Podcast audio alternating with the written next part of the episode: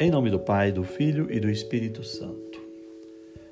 Caros amigos do Grupo Santo Anselmo, hoje, sexta-feira da segunda semana da Páscoa, dia 29 de abril de 2022, a Igreja nos propõe o Evangelho de São João, capítulo 6, versículos de 1 a 15, quando São João relata um famoso milagre de Nosso Senhor que é a multiplicação dos pães.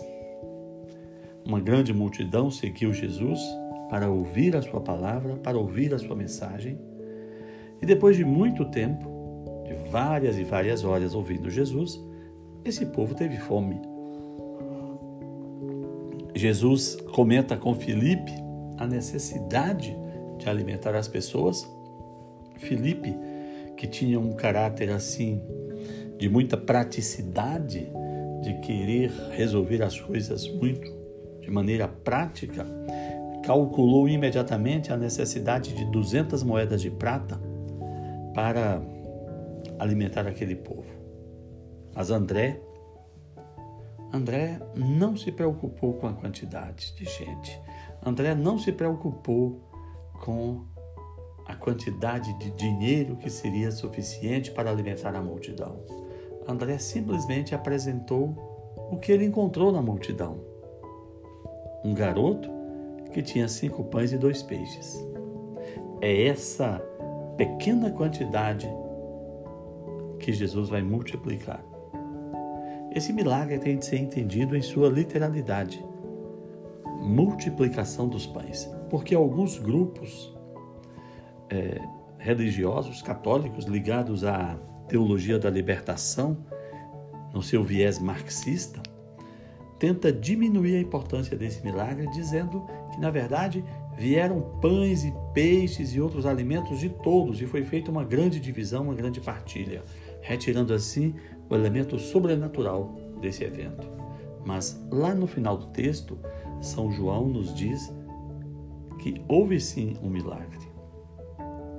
São João diz: vendo o sinal que Jesus tinha realizado, aqueles homens exclamavam: Este é verdadeiramente o profeta, aquele que deve vir ao mundo.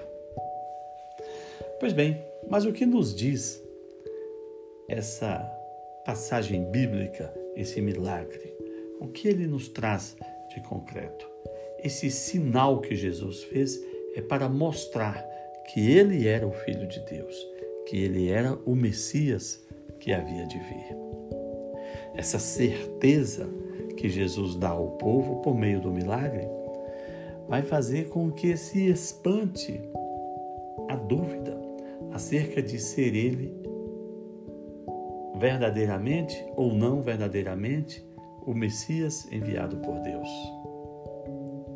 Eu digo isso porque nos dias que se seguiram ao Pentecostes, após a ascensão de Cristo, após a vinda do Espírito Santo e após o início da igreja, o seu desenvolvimento, o seu crescimento, os mestres da lei, a elite religiosa de Israel, começa a perseguir a igreja, começa a tentar impedir o avanço da igreja. Mas lá dentro de sua de suas discussões internas, alguns fariseus, alguns mestres da lei chegam a pensar que aquele movimento de pregação da mensagem de Cristo pode ser sim uma ação de Deus. É interessante pensar nisso, né? Ao mesmo tempo em que os fariseus é, perseguiam a igreja, viam a igreja nascente como uma espécie de heresia que deveria ser combatida para a manutenção do, do judaísmo, alguns mestres do judaísmo começaram a pensar: e se esse movimento aí desses tais discípulos for realmente uma ação divina? Nós verificamos isso na primeira leitura de hoje, que é a leitura de Atos, capítulo 5, versículos 34 a 32, que nos conta a história de Gamaliel, que nos fala de Gamaliel.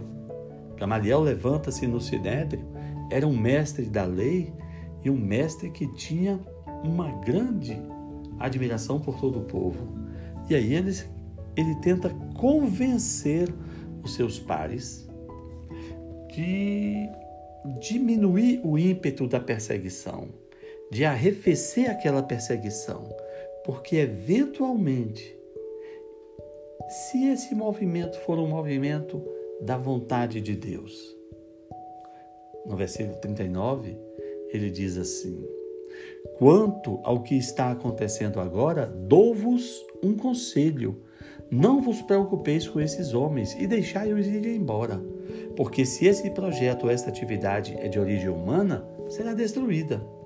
Mas se vem de Deus, nós não conseguiremos eliminá-los. Cuidado para que vocês não se encontrem lutando contra Deus.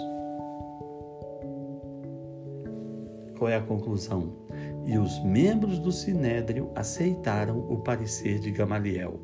Então, pelo menos nesse momento, eles dão uma diminuída nessa nesse ímpeto de perseguição.